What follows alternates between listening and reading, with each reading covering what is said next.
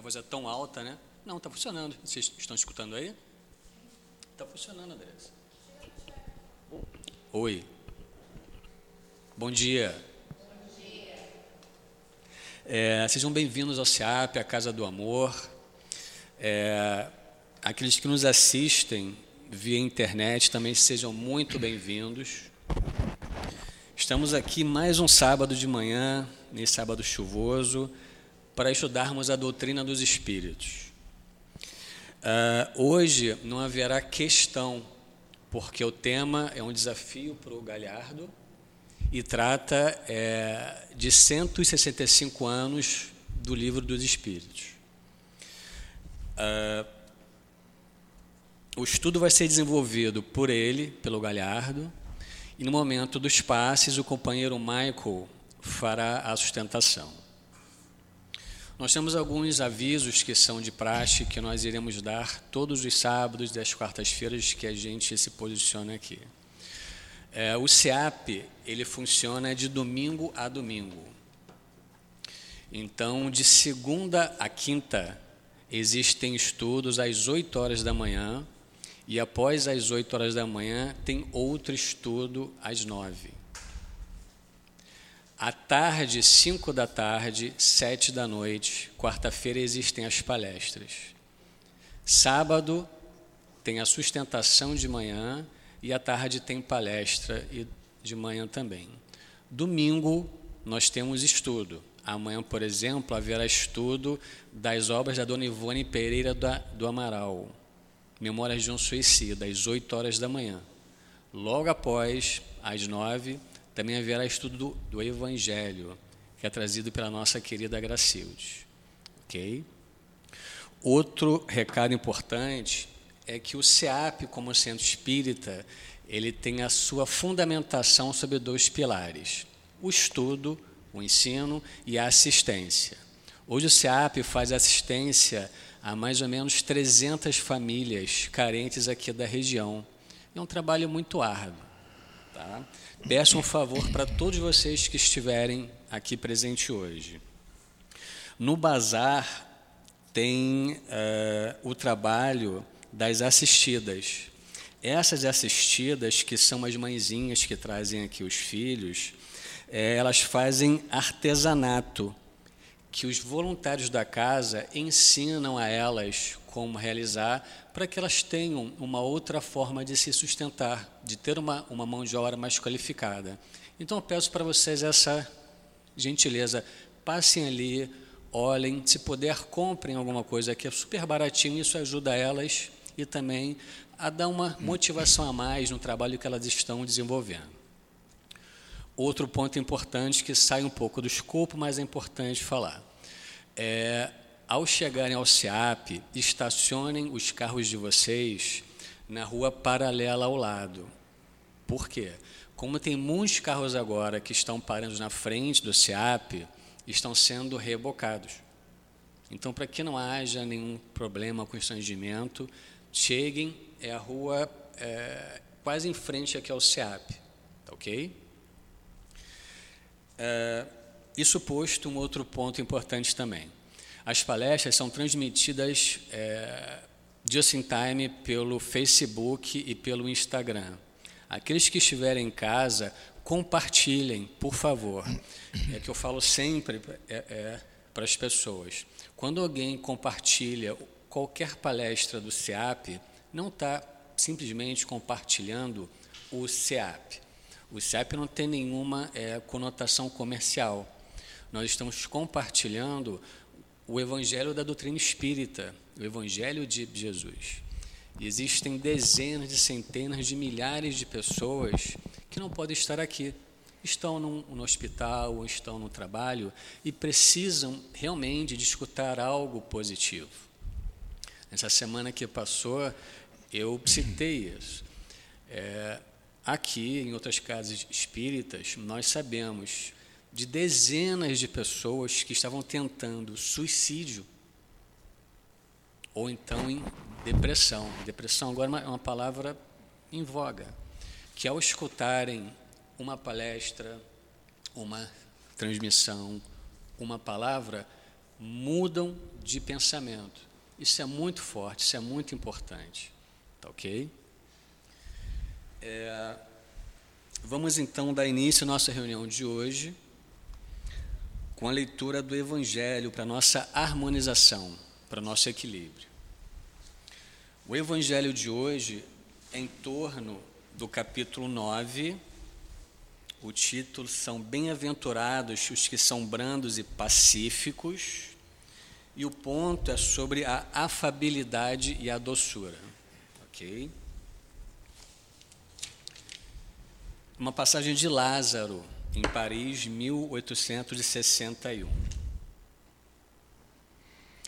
A benevolência para com os seus semelhantes, fruto do amor ao próximo, produz a afabilidade e a doçura, que lhes são as formas de manifestar-se. Entretanto, nem sempre há que fiar nas aparências.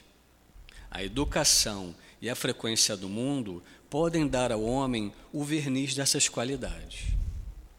Quantos há cuja tingida bonomia não passa de máscara para o exterior, de uma roupagem cujo talhe primoroso dissimula as deformidades interiores?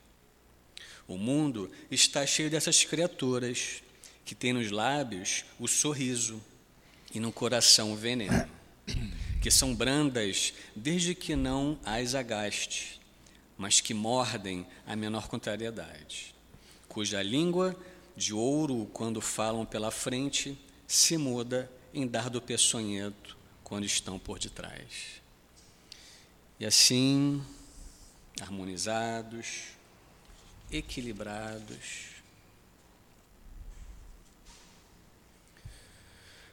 Amigo Jesus, amigo e querido Jesus, aqui nos encontramos mais uma vez reunidos em Teu nome para estudar os Seus ensinamentos. Que todos nós, Senhor, aqui presentes, encarnados e desencarnados, possamos interiorizar os ensinamentos que hoje serão estudados em nossa casa, em nossa casa de amor, em nossa casa de paz, em nossa casa de equilíbrio. Agradecemos ao Altivo Panfiro, diretor espiritual de nossa casa, por sempre estar junto a nós, nos intuindo, nos amparando e nos auxiliando. Que inspire ao Galhardo no estudo que irá trazer. Que inspire, Senhor, o Michael na sua sustentação. Agradecemos também a coluna espiritual do nosso lar por nos receber, nos acolher e nos amparar. em nome de Jesus, em nome de Leon Denis, em nome de Allan Kardec, em nome dos bons espíritos que sustentam uma coluna do SEAP e em nome do amor, principalmente em nome do amor de Deus por todos nós, damos início aos nossos estudos dessa manhã de sábado, Senhor. Que assim seja.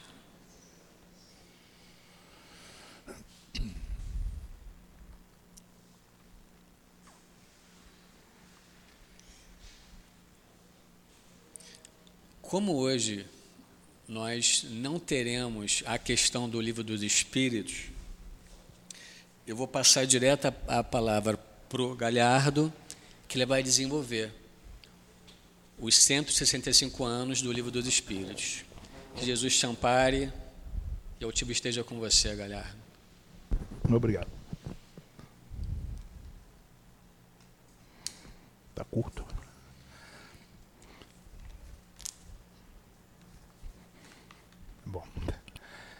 Que a paz do nosso querido Mestre Jesus permaneça em todos nós, para que nós possamos absorver os ensinamentos advindos dos Espíritos amigos e levar sempre para a nossa particularidade todos os detalhes que esses Espíritos trarão para cada um de nós, onde nós pedimos também, nossos queridos guias protetores da casa, que fortaleça todos nós, a mim principalmente, para trazer essas informações para vocês e que pedimos ao nosso querido Jesus que faça com que elas sejam totalmente claras e objetivas para cada um de nós. Nós falarmos do livro dos Espíritos, sua história de nascimento, história de Kardec, as 1019 perguntas em 50 minutos é, é, é passar por cima de muitas informações. Porque nós, estudando aqui o livro dos Espíritos, muitas das vezes, em, uma hora e meia, nós levamos, estudamos apenas duas questões, quando chegamos lá. Então, é, é, uma, é um livro que, quando ele veio, ele veio estruturar o planeta, não um estado ou um país. Ele veio estruturar o planeta. E para isso, depois que Jesus desencarnou, os espíritos que semearam o nosso planeta, os espíritos profetas, os espíritos que já sabiam da verdadeira verdade, eles reencarnaram no meio de nós, como nós temos muitos exemplos aí, até em termos de sacrifícios, para provar para nós que a verdadeira vida é a vida espiritual. E para nós não valorizarmos muito o lado material por causa dos nossos apegos. Então, desde essa época, é, os espíritos vêm trabalhando incessantemente para trazer para nós essa verdadeira doutrina, que é a doutrina do amor, a doutrina da lógica, que é a doutrina dos espíritos. Hoje, é, pessoas que se diz do, da doutrina espírita, pertencente, acredita na doutrina espírita, nós temos uma base de 4%. Os chamados realmente espíritas. Bem como todos temos também a clientela espírita, aquele que tem uma dor de barriga, um problema qualquer, como o nosso querido Luiz disse, está com um problema espiritual, aqui vem, resolve o seu problema espiritual, aí se afasta da casa, e só volta quando aparecer esse problema novamente. Porque nós lidamos aí fora é, no meio de espíritos muitos. É, para um encarnado tem três desencarnados que está sempre à nossa volta. E nós temos uma pergunta aqui do livro dos Espíritos, que a gente sempre fala dela, que é a 459, que diz assim: os espíritos influem nos nossos pensamentos e nas nossas ações? A resposta é: sobre esse aspecto, a influência deles é maior do que imaginais, pois com muita frequência são eles que vos dirigem. Então são esses espíritos que nos dirigem porque nós estamos invigilantes e nós caímos nas armadilhas deles e eles se sentem satisfeitos porque tirou um do Nazareno, como assim eles afirmam. Então, Jesus, quando desencarnou, ele falou para nós, lá em João 14, 16, 27, assim: Jesus falou assim: Eu estou indo, mas nenhum de vocês ficarão desamparados. E eu rogarei ao meu Pai, e ele vos dará outro consolador para que fique convosco para sempre. O Espírito de verdade, que o mundo não pode receber, porque não o vê, não o conhece. Mas vós o conhecereis, porque ele habita convosco, estará em vós. Mas aquele consolador, o Espírito Santo que o Pai enviará em meu nome, esse vos ensinará todas as coisas e vos fará lembrar de tudo quanto vos tenho dito. Deixe-vos a paz, a minha paz vos dou. Não vou lá dou como o mundo a dá. Não se turbe o vosso coração, nem se atemorize. O que aconteceu com todas essas informações? Jesus prometeu que traria, iria enviar um irmão que iria é, trazer a fazer chegar por, pela simplicidade a doutrina do amor para cada um de nós, para que nós tivermos bons procedimentos. Aí, esses espíritos, desde aquela época, vêm se trabalhando, como a gente vê, nos altos e baixos. Uns desencarnam em círculos para agradar aqueles incrédulos, outros em arenas mas sempre acreditando na verdadeira vida. E chegamos até os dias de hoje. Os dias de hoje que nós, hoje, muitas das vezes, já observamos, aqueles que estão mais atentos, o que Santo Agostinho deixou para nós. Durante o dia, a noite, repassa na sua consciência o que você fez, e se você gostaria que o que você fez para com outro, você gostaria que alguém fizesse a você. Então, isso aí já é a clareza da verdadeira doutrina espírita.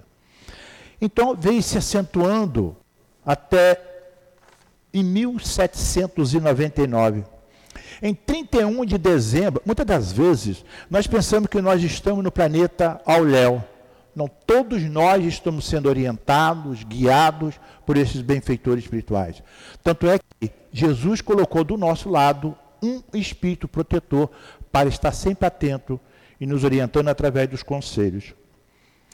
E esse funil foi fechando à medida que a doutrina, os sim os não, foi chegando até nós.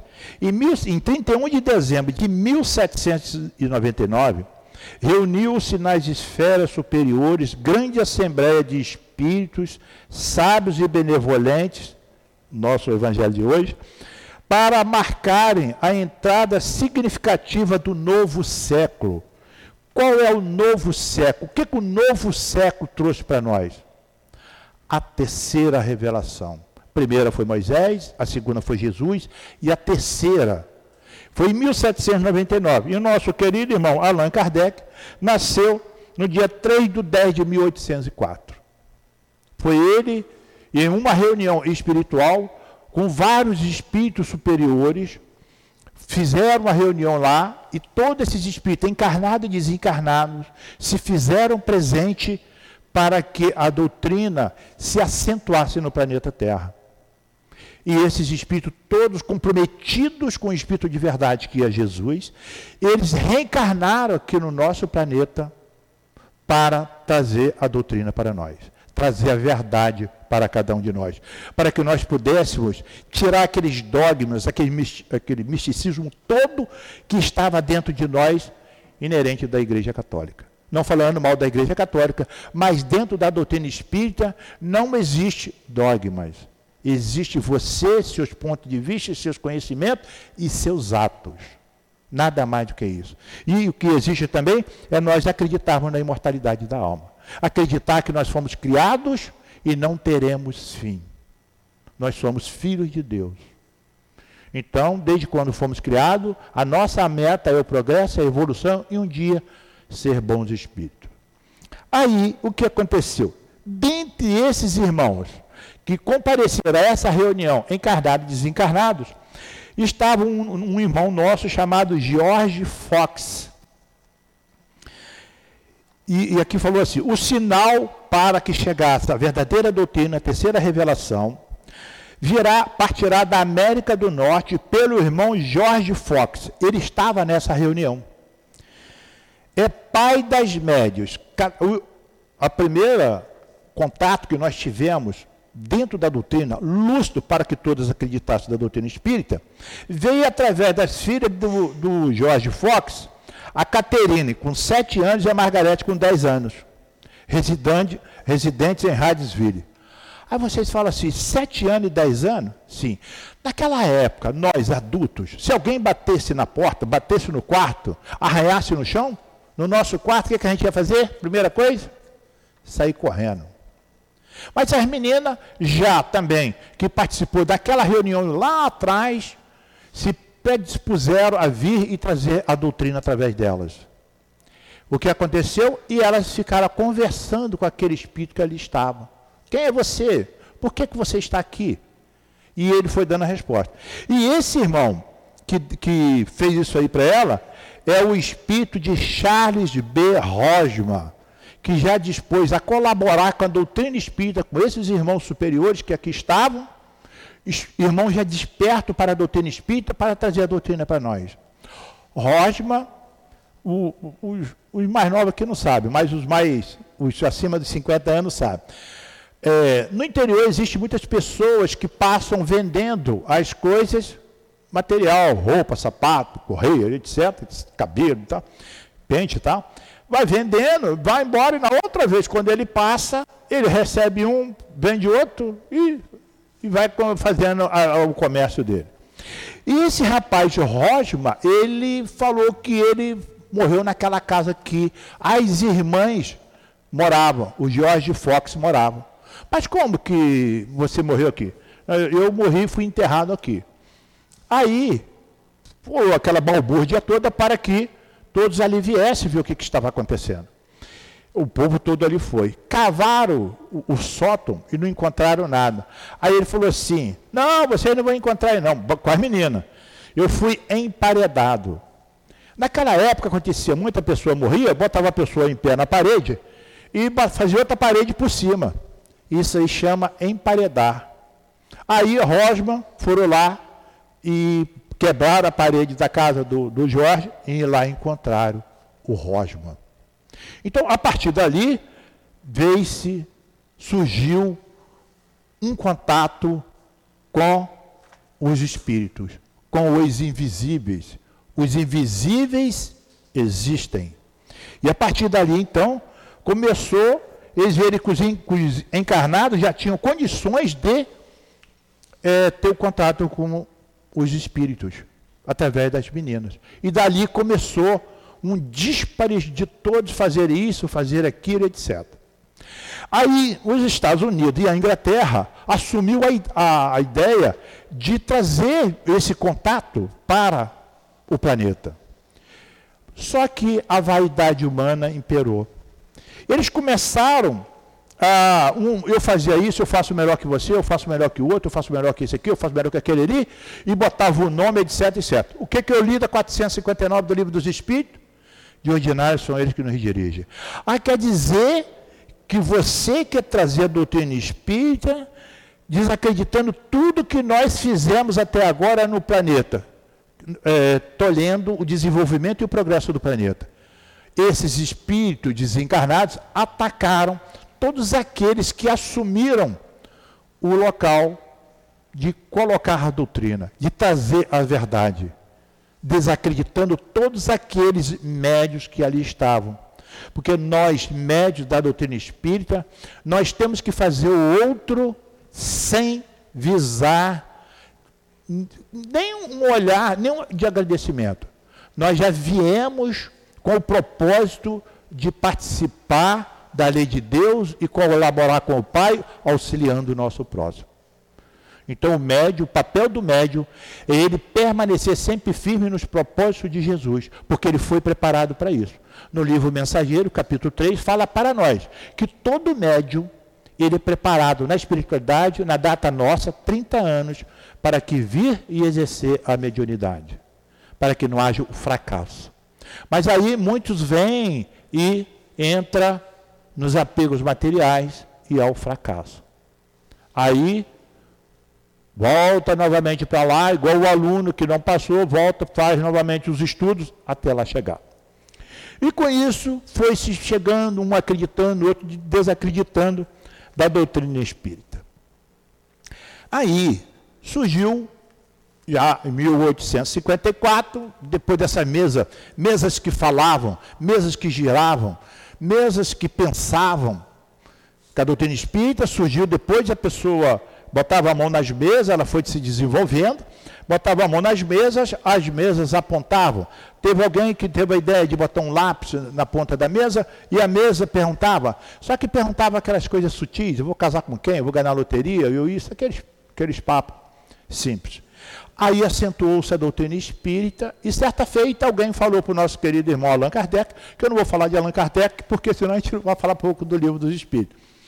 Mas Allan Kardec foi um verdadeiro pedagogo, é, estudioso, de, das matérias normais do planeta e mais da doutrina espírita. E ali ele foi desafiado por si mesmo, mesa que pensa, mesa que fala, e ele começou a pesquisar tudo isso. Aí, nessa, nessas pesquisas que ele foi fazendo, ele foi vendo que realmente é, a doutrina espírita, os espíritos existem. E Allan Kardec, Nessa reunião que lá foi feita em 1799, ele estava presente. Antes também ele estava presente. Antes também ele já estava reencarnando no planeta, fazendo, já voltado para a doutrina espírita, para o ensinamento de Jesus, desde o século 4 antes de Cristo, na, nas condições de, das galhas. Ele viveu nas galhas. Então, desde essa época, ele já teve mais de 15 reencarnações no planeta Terra, acentuando o seu aprendizado. Então, ele conseguiu, através de muitos estudos, muitos embates, muito trabalho, conseguiu fazer o livro dos Espíritos.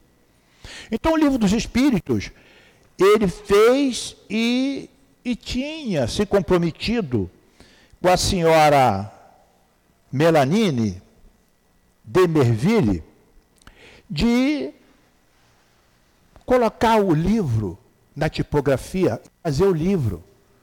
Só que quando ele lá foi na, na, na tipografia, tipografia Dentu, ele lá chegou e encontrou o Eduardo, Eduardo Henry, é o nome, Eduardo Henry Justin Dentu, que era o, o diretor da tipografia e a livraria, que ali ficou devido ao falecimento do pai.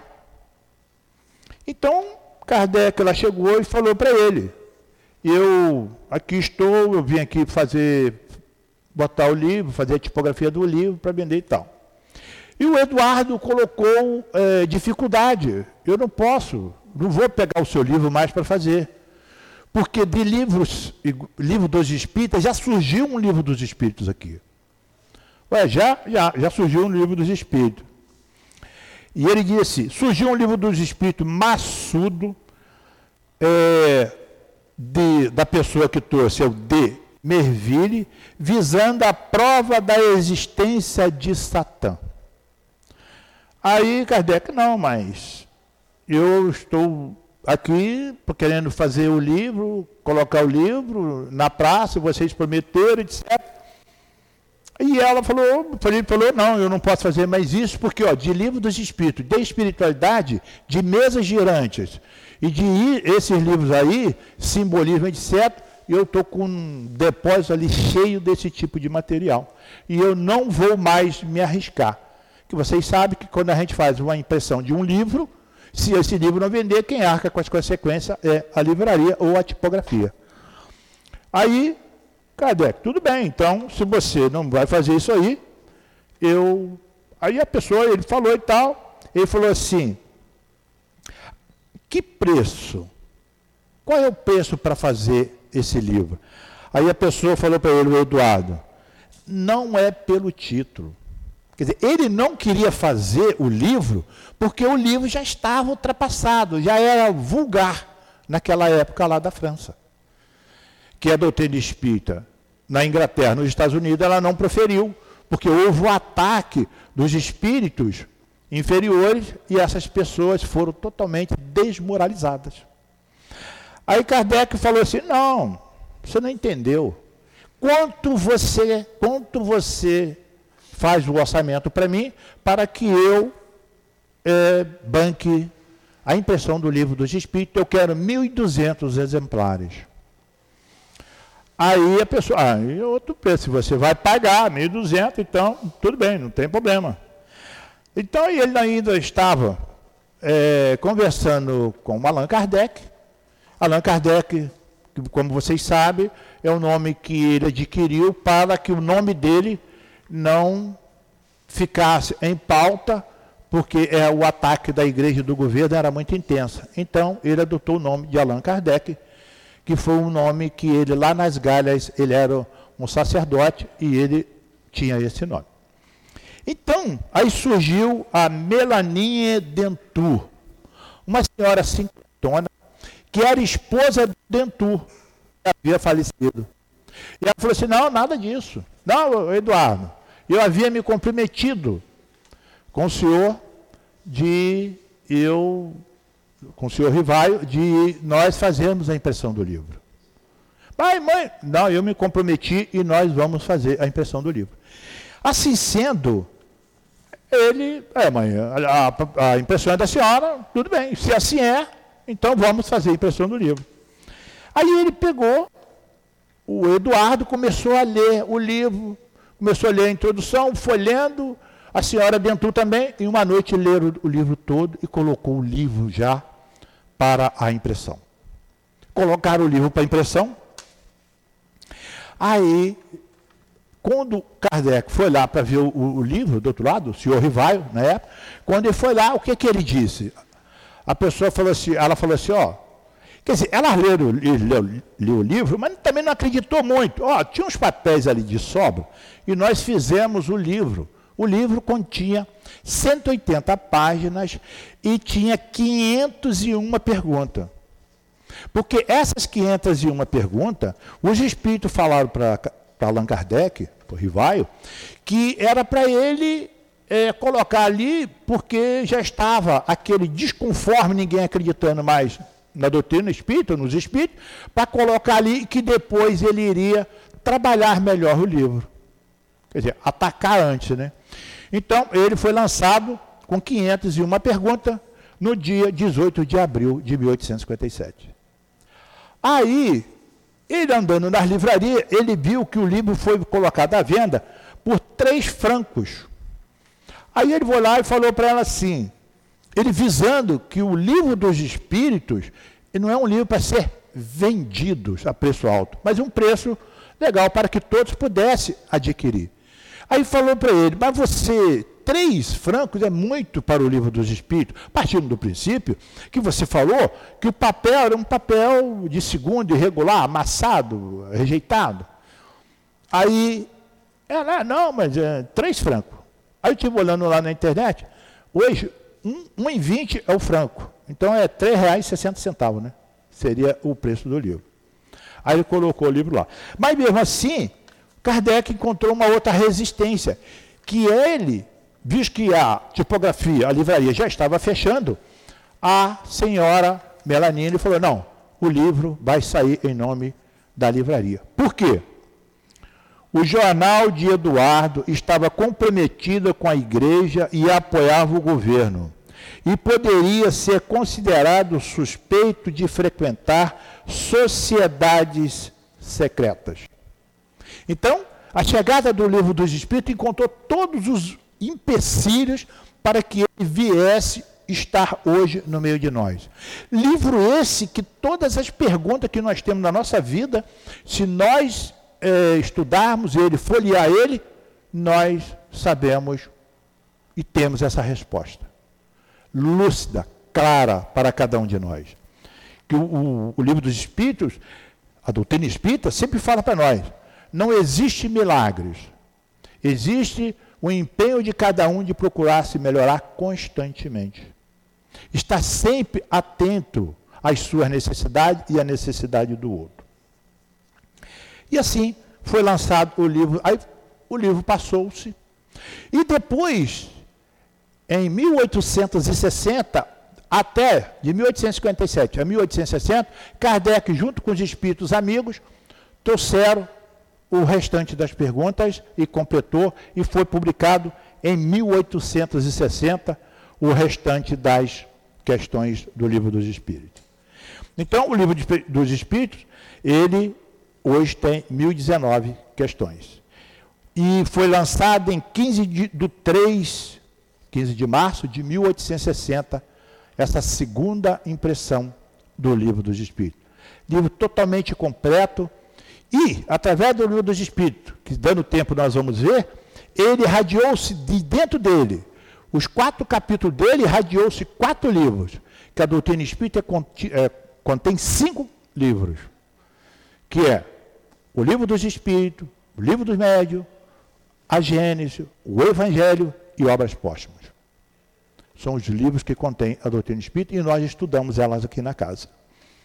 Aí, quando, em 1859, Emmanuel eh, viu que o livro espírita está sempre, a doutrina espírita em si está sendo sempre aprimorada ela é atualizadíssima através da comunicação dos espíritos, ou então alguém surge com a psicografia lógica e nítida de espírito de escola e traz as informações para nós. Aí, em 1859, o nosso querido irmão Emmanuel, ele achou por bem trazer para nós um livro para é, vamos dizer assim, presentear o livro dos Espíritos, que é o livro Religião dos Espíritos. Esse livro aqui, livro lançado por Emmanuel e Chico para homenagear os 100 anos da doutrina espírita, em 1959. E aqui nesse, nesse livro aqui, nós temos 91 perguntas e respostas trabalhadas porque muitas das vezes a gente não entende o que ali está. Então, esse livro aqui, em 1959, veio para detalhar 91 perguntas mais difíceis que nós temos ali, que os espíritos viu que nós não estávamos compreendendo, e trouxe para nós, vamos dizer assim, bem, em, palavras bem simples, para que nós possamos alcançar a finalidade da resposta das perguntas. Eu não sei se esse livro está vendendo aí na casa. Então, e assim, a doutrina espírita veio surgindo diante de nós. Aí, nós vamos agora falar os princípios da doutrina espírita, que sempre bateu de frente com todo aquele que tem interesse material no planeta. Quais são os princípios? A existência de Deus, a imortalidade da alma, como eu já disse, a pluralidade das existências. Quantas existências nós já tivemos? É só a gente parar e pensar: será que eu era dinâmico, eu, qualquer um, nessa existência? Eu não tive existências anteriores? Por que, que eu sou tão não sou tão, não sou tão dinâmico e o Maico é? Então, quer dizer, cada um tem um grau de, de reencarnações e se, de, se dedicou a essas reencarnações, a meta dele sempre é aprender, é sempre avançar. Então, a pluralidade da existência. A pluralidade dos mundos habitados. Muitos de nós aqui, que estamos aqui dentro, eu digo 90%, somos imigrantes de outros planetas para cá. A Terra é um planeta, é uma escola. Está aqui para nos orientar. Esses embates que nós passamos aí na vida é para que nós possamos aprender. Mas nós fizemos muita coisa errada? Provavelmente não, provavelmente sim. Mas nós viemos dos simples ignorantes e temos que chegar à perfeição. Mas para isso, um aluno que entra no beabá da escola e para chegar ao terceiro grau, ele tem que passar pelos seus sacrifícios e pelo seu aprendizado. É o nosso caso. Nós estamos no aprendizado. Muitos têm o aprendizado com afinco, estuda com afinco, chega junto. Outros deixa a vida me levar e vai levando então ele também vai ficando distante da perfeição. A comunicabilidade dos espíritos, nós temos todos os dias aqui. Acontece constantemente aqui conosco, falando com a gente, conversando conosco, nos orientando. Todo dia acontece. Aqui agora a intuição que nós estamos tendo. Eu estou falando aqui sozinho? Quem sou eu? Está tudo aqui eles passando essas informações para todos nós. Conforme vocês ouvem, eu também ouço. Aí nós temos aqui, dando continuidade, diz assim, os princípios da doutrina espírita. É, sobre a imortalidade da alma, a natureza dos espíritos e suas relações com os homens, as leis morais, a vida presente, a vida futura e o futuro da humanidade. Tudo isso ele fala aqui para nós. O livro dos Espíritos, como eu disse, ele é completo. Sobre o livro também fala assim: o, o, não foi escrito apenas, esse livro não foi escrito apenas com o objetivo de informar ou de satisfazer a curiosidade dos homens. O objetivo desse livro é o de promover a nossa renovação íntima. Não é a gente ler e deixar de lado, não. O objetivo dele é nos orientar, nos fortalecer, trazer os conhecimentos, e cabe a nós colocar em prática. Que nós colocando em prática, a único que tem a, vamos dizer assim, a ganhar com isso somos nós. Por quê? Porque nós estamos vivenciando aquele aprendizado que ali está. Só nós que temos que aproveitar essa oportunidade. Aí ele vem aqui dividindo para nós Primeira parte. É, as causas primárias. As causas primárias nós estudamos muito no, no livro A Gênese. Estudamos Deus, Deus infinito, prova da existência de Deus, atributo da divindade. Aí vem elementos gerais do universo, a criação, o princípio vital. A segunda parte, ele diz para nós o mundo espírita ou dos espíritos é o livro dos médios, que nós estudamos aqui na casa. E que fala para nós, dois espíritos, que quais são os espíritos, o que é ser espírito, a encarnação dos espíritos, o retorno da vida corporal para a vida espiritual, a pluralidade das existências, e assim vai. E na outra parte, na terceira parte, nós estudamos o Evangelho segundo o Espiritismo, que fala da lei divina ou lei natural. E fala aqui das dez leis que nós temos. A lei de adoração, lei do trabalho, da reprodução, lei da conservação, a lei da destruição, lei de sociedade, lei do progresso, lei de igualdade, lei de liberdade, lei de justiça, de amor e de, e de caridade e a perfeição moral. Então, aqui no livro, livro algum nos coloca para ser santo, porque no planeta Terra não existe santo. Existe espírito que já aprenderam.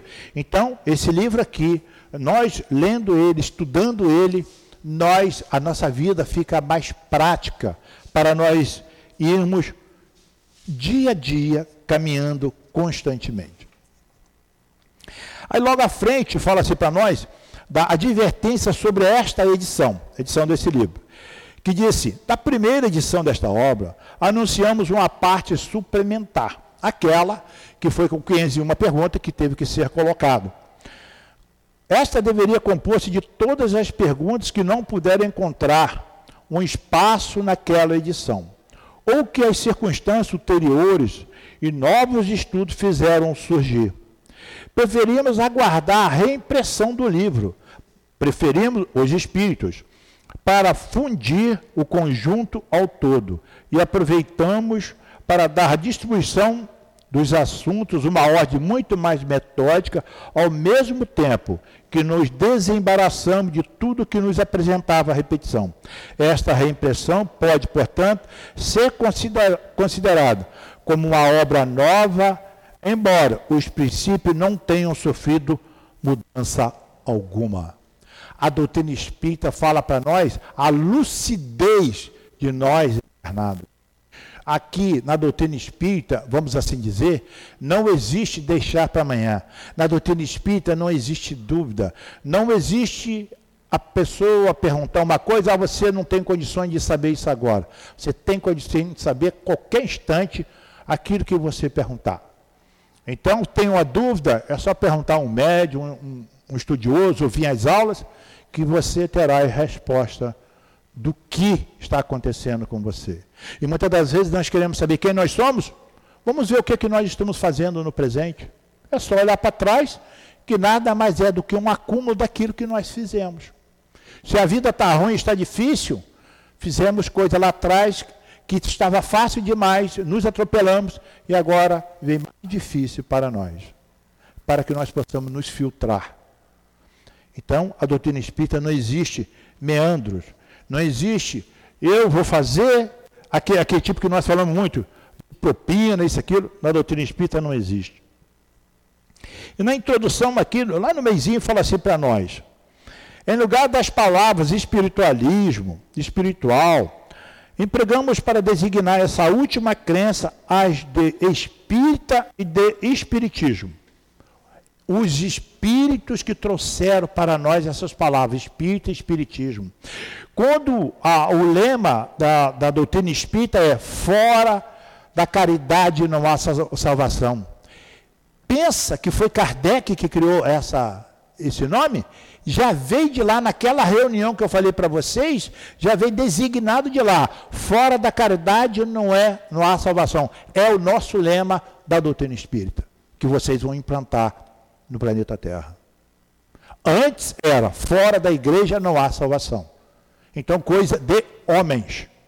E já veio esse slogan de lá, fora da caridade não há salvação.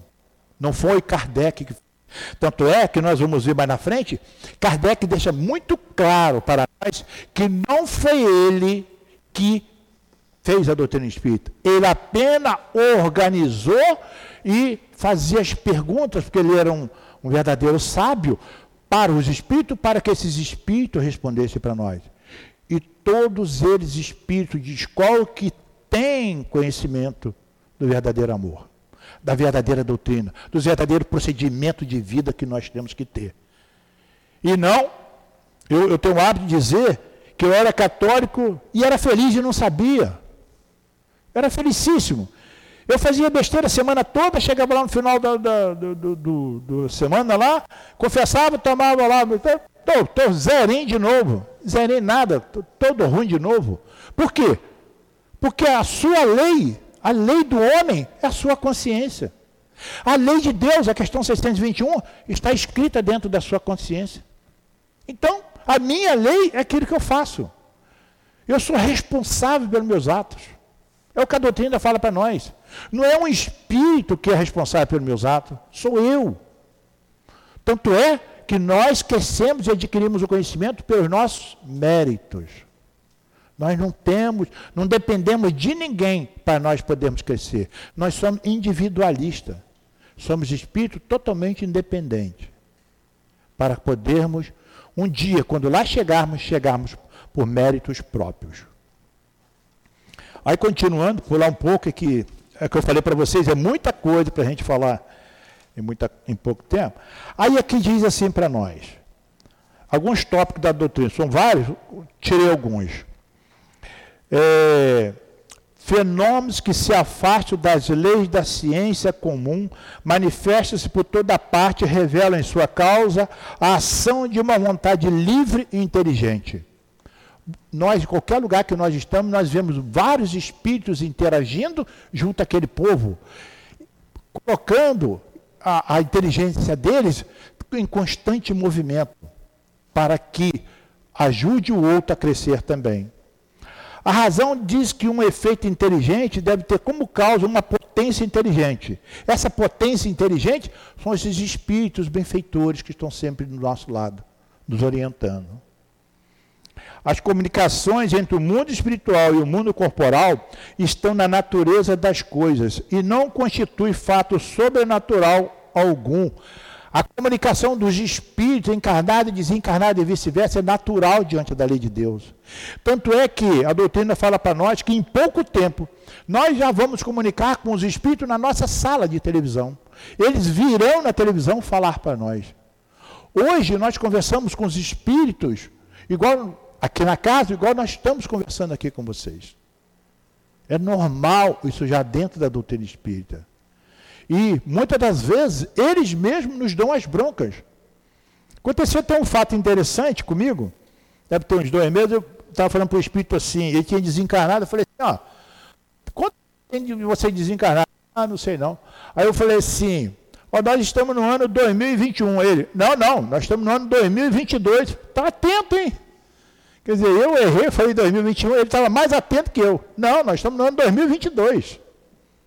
Então eles estão aqui conosco, estão interagindo. Conforme nós aprendemos, eles aprendem. Aqueles que são caros para nós através do amor, do apreço, quando eles veem nós desenvolvermos, nós crescermos, eles se sentem bem.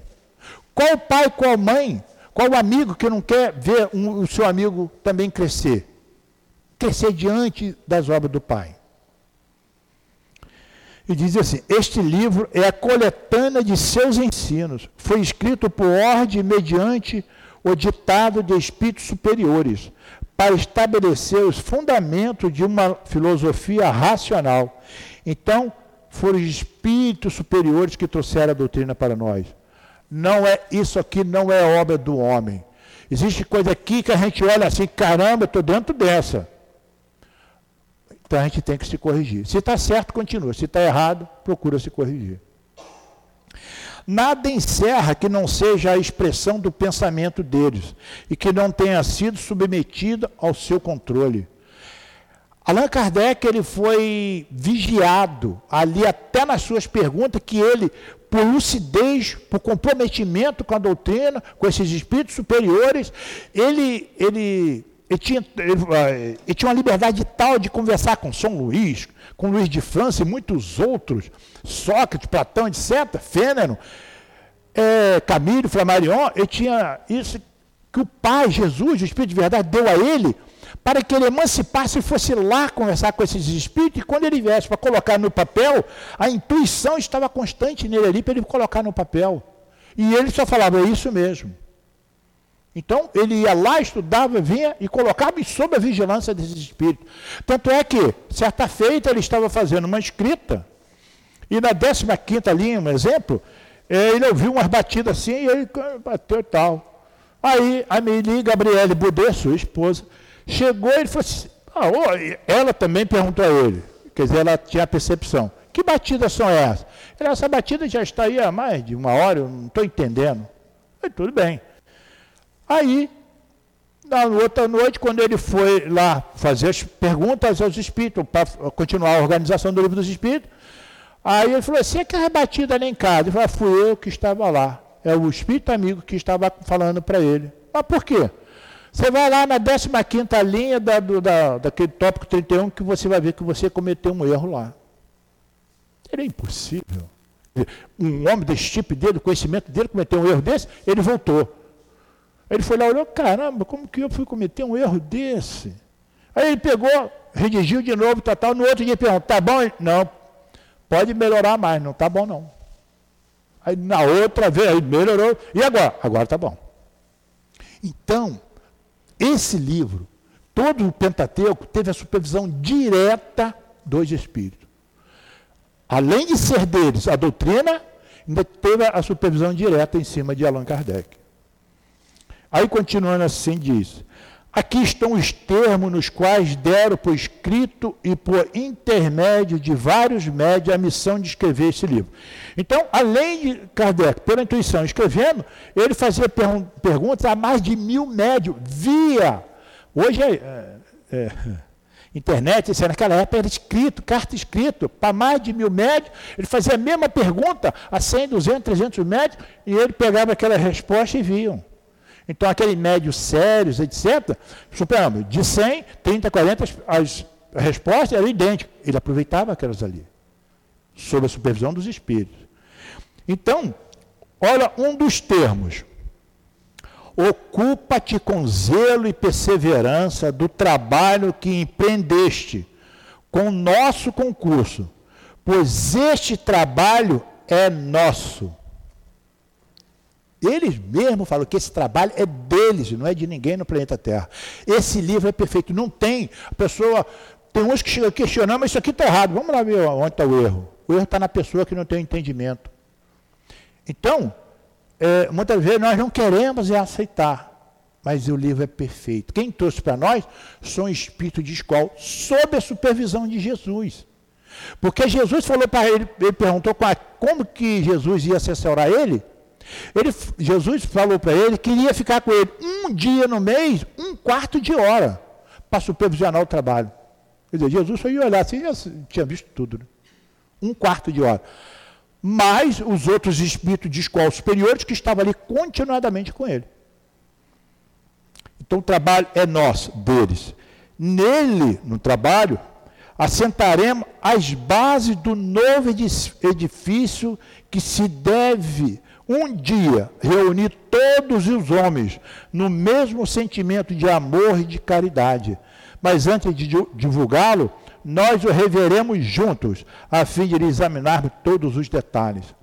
Então, o que ele está dizendo aqui? Que um dia não haverá tantas religiões, cada um puxando para um lado, uma meta é o entendimento das leis de Deus e, e não serem distorcidas mais. E o que ele está falando aqui, que um dia aqui vai reunir todos os homens sob o mesmo teto, sob o mesmo ensinamento do livro dos Espíritos, que é esse aqui. Aí mais na frente diz assim para nós: a vaidade de certos homens que julgam saber tudo e querem tudo explicar à sua maneira, fará nascer opiniões dissidentes. Mas todos aqueles que tiverem vista o grande princípio de Jesus, unir-se-ão no mesmo sentimento de amor ao bem e ligar-se-ão por um laço fraterno. Eu falei aqui no início que lá na Inglaterra e nos Estados Unidos, os médios foram todos eles desmoralizados. Nenhum médium que trabalhou na codificação da doutrina espírita com Allan Kardec foi desmoralizado. Por quê? Porque não houve vaidade. Por quê? Porque Kardec não colocava o, o nome do médio. Luiz, botava só L. O médio L. O médio M. Então, os espíritos antagônicos, a doutrina, a vinda da doutrina, ficavam perdidos. Que médio? Onde tem esse médio aí para a gente ir lá atacar ele, desmoralizar ele? Quem é? Não sabiam. Então, nenhum dos médios que serviu a doutrina espírita com Kardec foi desmoralizado. Porque ali não houve os apegos. Então, é a lucidez da doutrina chegando a todos nós, com a participação de todos. E disse: É com perseverança que chegarás a colher o fruto de seus trabalhos. Tanto é que Kardec foi anunciado para ele que ele ia desencarnar, que ele estava indo, vamos dizer assim, muito foi topote e ele ia desencarnar. Então o que, que, ele fez? Ele trabalhava dia e noite. Ele foi se atropelando, ele tinha que trazer a, a, os cinco livros do Pentateuco. E ele desencarnou antes do tempo que ele deveria desencarnar, porque ele trabalhou bastante para que o livro aqui ficasse, devido ao ataque das trevas, as dissidências que surgiram em cima dele. E ele fez tudo isso aí e conseguiu é, trazer o livro a todos nós. Aí nós temos uma nota aqui que diz assim: o livro de, dos Espíritos é um repositório de princípios fundamentais do ser. Nele estão os germes de todas as grandes ideias que a humanidade sonhou pelos tempos afora. Mas os espíritos não realizam por nós o nosso trabalho. Em nenhum outro cometimento humano vê-se tão claramente os sinais de uma inteligência, uma inteligência consciente e prestabelecida coordenação de esforços entre as duas faces da vida, a encarnação e a desencarnada. Então existe um trabalho balanceado entre nós e os desencarnados e vice-versa. Porque uma coisa que nós temos dentro de nós, não sendo espírita, é, nós não trabalhamos com a ideia que um dia vamos desencarnar. Achamos que somos é, reencarnados e imortais. Não, somos espíritos imortais. E nós temos que trabalhar sempre que nós estamos aqui apenas de passagem, de aprendizado. E não ficar aqui no Ninguém consegue ficar aqui mais de 130 anos, pelo que eu conheço até agora. Então nós temos que nos trabalhar para que nós possamos estar sempre é, com a passagem comprada, com, com a mala arrumada para ir do outro lado. O nosso querido irmão Altivo Panfiro, ele, ele falou para nós, que é o presidente, da, presidente espiritual da nossa casa, diz assim: depois que conhecemos a casa espírita, é que passamos a conhecer a vida. Vê se não é. A casa espírita, a obra espírita. Aí a gente vê que nós estávamos totalmente enganados, totalmente fora da realidade. Porque aqui mostra a nossa consciência, mostra que nós somos. E nós temos que reparar. Nós temos que reparar nós para andarmos corretamente dentro da lei. E aqui o Leão Denis fala assim para nós: a doutrina espírita é obra monumental, é a continuação das ideias educativas. Dentro da doutrina espírita, nós aprendemos coisas que lá fora nós nos aprendemos. Existem coisas que estão vindo à tona agora pela ciência que Chico já anunciava em 1940. Quando a gente olha assim, está lá no livro tal. Coisa que acontece aí está lá no livro tal, nós já sabemos. Mas a ciência ainda não estava assim focada. Hoje, século 21, nós estamos, é o século da ciência. A ciência vai se fazer presente no nosso momento. Para que nós aqui possamos é, fechar aqui para o nosso querido doutor Herman. Doutor Herman, ele fala assim para nós do livro dos Espíritos. Na Palavra do Coração, volume 2, ele fala assim para nós. Isso aqui foi uma comunicação do doutor Herman em 1990. Ele disse para nós sobre o livro dos Espíritos. Muitas vezes os homens buscam a solução para os seus problemas pelos caminhos mais difíceis, mais complexos e mais demorados.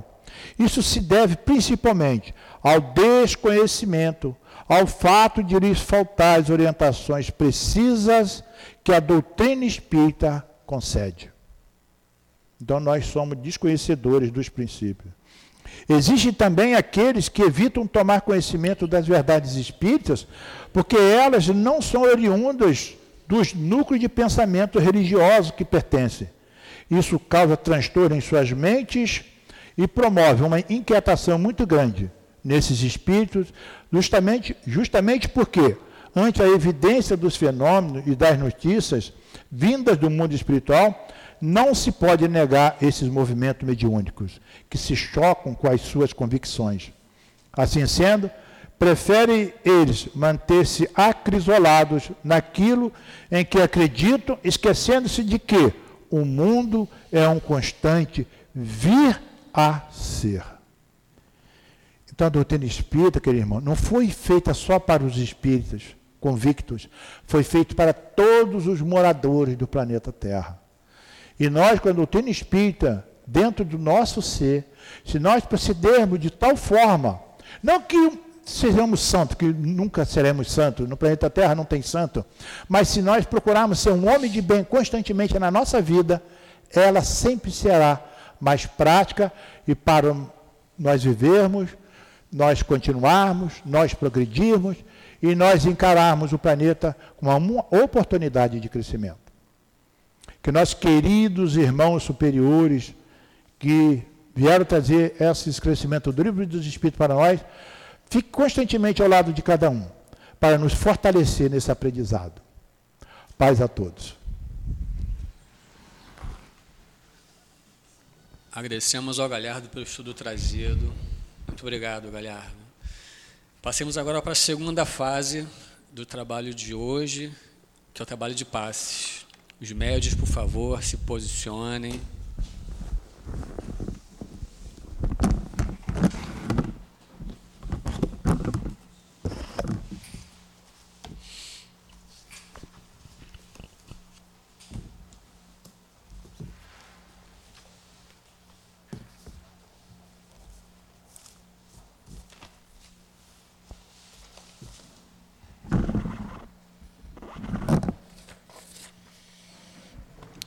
Jesus, pedimos que abençoe os médios, que sejam os instrumentos dos guias amorosos de nossa casa de amor. Que aqui presentes ao seu lado, atendendo às nossas necessidades físicas e espirituais, também se posicionem. Que seja em teu nome, Jesus, em nome de Deus, em nome dos guias presentes aqui em nossa casa, damos início ao trabalho de paz. Que o Senhor Jesus esteja conosco. Hoje, nesse momento especial do trabalho da Casa Espírita, falaremos do capítulo 9 do Evangelho segundo o Espiritismo, Bem-aventurados que são mansos e pacíficos sob o subtítulo de A Afabilidade e a Doçura. E muitas vezes, desde novos, ouvimos sobre ser manso e pacífico como ponto negativo. E por que o Evangelho nos traz o título manso e pacífico? Afabilidade e doçura, porque ele simboliza o amor de Jesus. O Evangelho é Jesus na prática. É um curso de como aproximar-se de Jesus. A mansidão e a passividade de Jesus estava no amor, não nas ações dele. E quando a gente fala de afabilidade e a doçura, o que o texto nos chama a atenção é que a benevolência para com o semelhante sempre vai ser fruto do amor ao próximo. Mas o cuidado que a gente tem que ter. Porque na maioria das vezes encontramos boas palavras, bons sorrisos, que não se consolidam de sentimento verdadeiro. Esse texto, que é o item 6, ele é duro quando ele fala, abre aspas, né? Aqui eu mando e sou obedecido, sem saber que sou detestado. Ele fala do pai, do pai que fora de casa ele pratica uma afabilidade e doçura, e dentro de casa ele está preocupado com a autoridade moral só.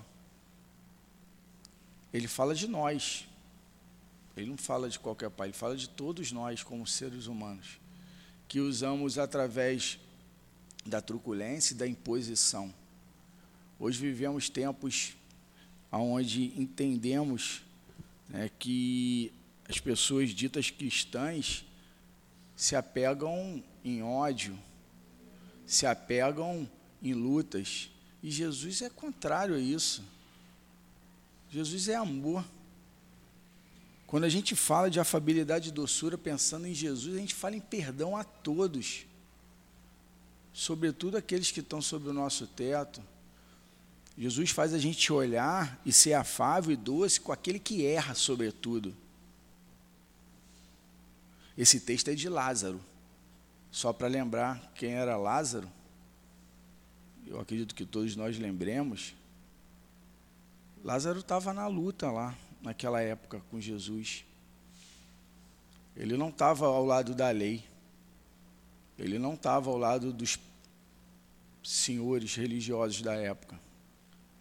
Ele estava lutando para a sobrevivência daquele povo mais pobre e humilde. E Jesus estava com ele. Então o que a gente tem que pensar é quando eu sou afável, quando eu sou doce, eu tenho que ser com quem sente dor.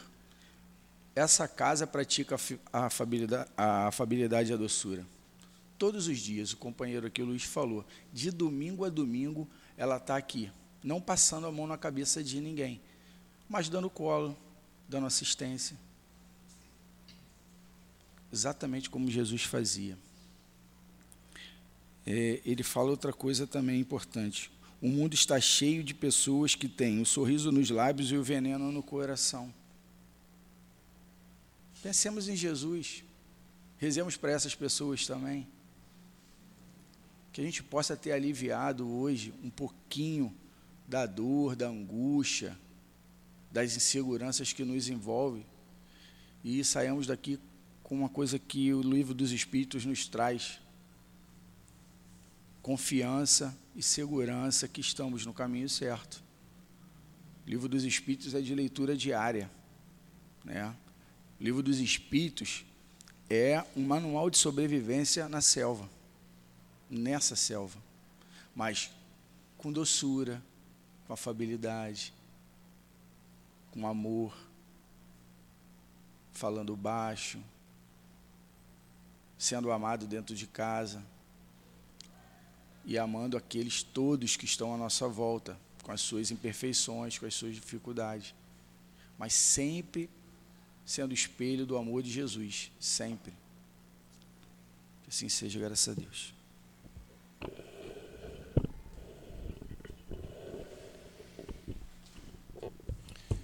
Terminamos, Senhor, nossa manhã de estudos e de paz.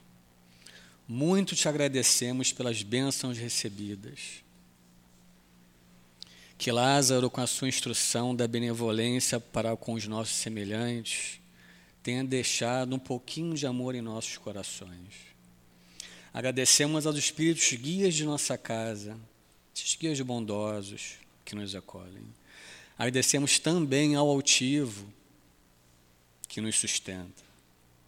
Agradecemos os trabalhadores que, junto a nós, desempenharam essa tarefa de transmissão de amor, de transmissão de carinho, de transmissão de paz e, acima de tudo, de transmissão de firmeza na consciência que temos que ter para com o nosso próximo.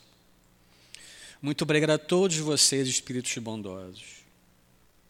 Muito obrigado a Deus, nosso Pai, nosso Criador, que nos proporcionou momentos de tanta benevolência e de enlevo como nessa manhã. Muito obrigado e que tenhamos o pensamento nos sofredores do nosso país, nos sofredores do planeta que passa por esse momento tão cruel. Que todos, Jesus, possam retornar a seus lares em paz, em segurança, protegidos por seus guias, por nossos guias, protegidos pelo Senhor Jesus, protegidos por Deus. Despeça-nos então,